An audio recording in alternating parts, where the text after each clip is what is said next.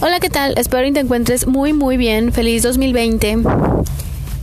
enero desaparecí porque es mi mes de cumpleaños y ese mes es súper mega especial y me encanta que sea al inicio de año.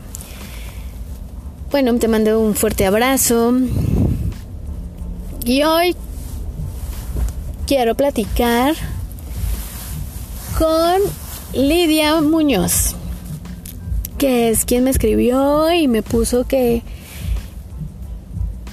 bueno, que tenía dudas sobre qué hacer o, cómo sentirse cuando las cosas no salen como quieres o te equivocas, haces algo mal y eres una persona, dices algo que no quieres, te equivocas en el trabajo, o sea, cuando cometemos algún error y eso trae una consecuencia que no nos gusta, ¿no?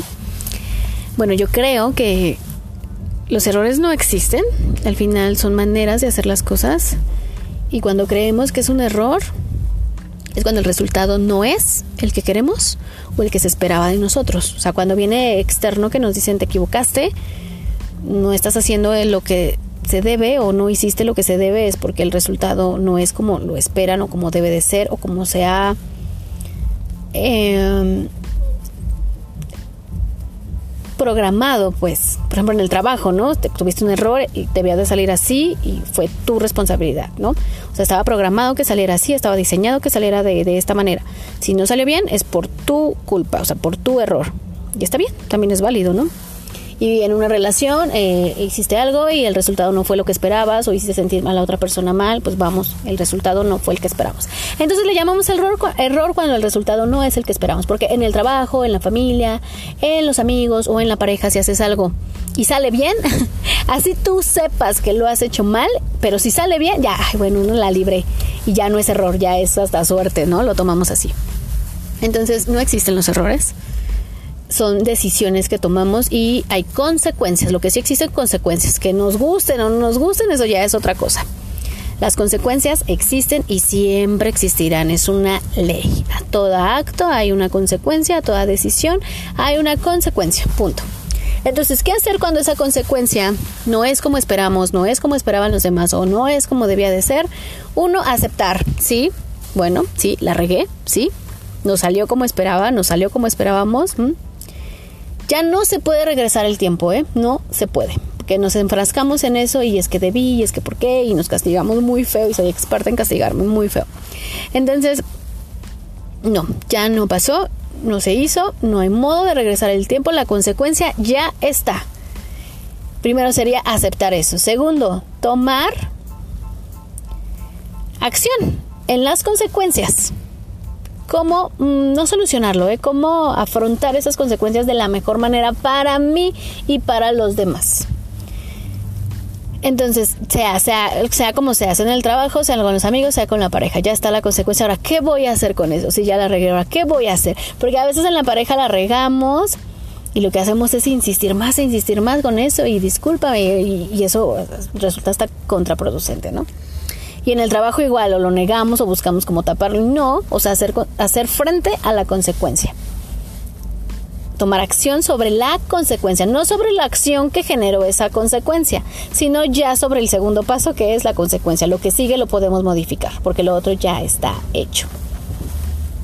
Tres, es el más difícil.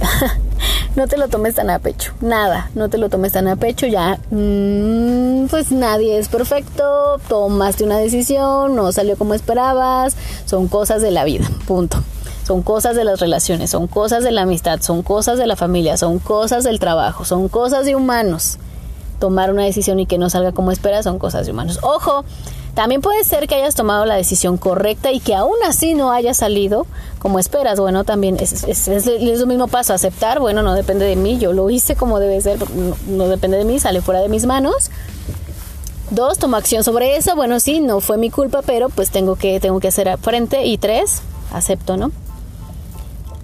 No me lo tomo tan en serio, ya, pues, ni modo. y pasarlo a restarle importancia, porque a veces le damos muchísima importancia y hasta por eso a veces nos enfermamos de estrés, de ansiedad, por cómo arreglarlo, ¿no?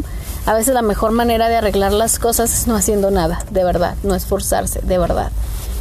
de verdad se acomoda solo. Porque la energía cambia, tu energía cambia, tu manera de ver las cosas cambia. Ha pasado, ponte a pensar, recuerda, te, aseguro que te ha pasado que de pronto estabas dándole vueltas a una situación y vueltas y vueltas.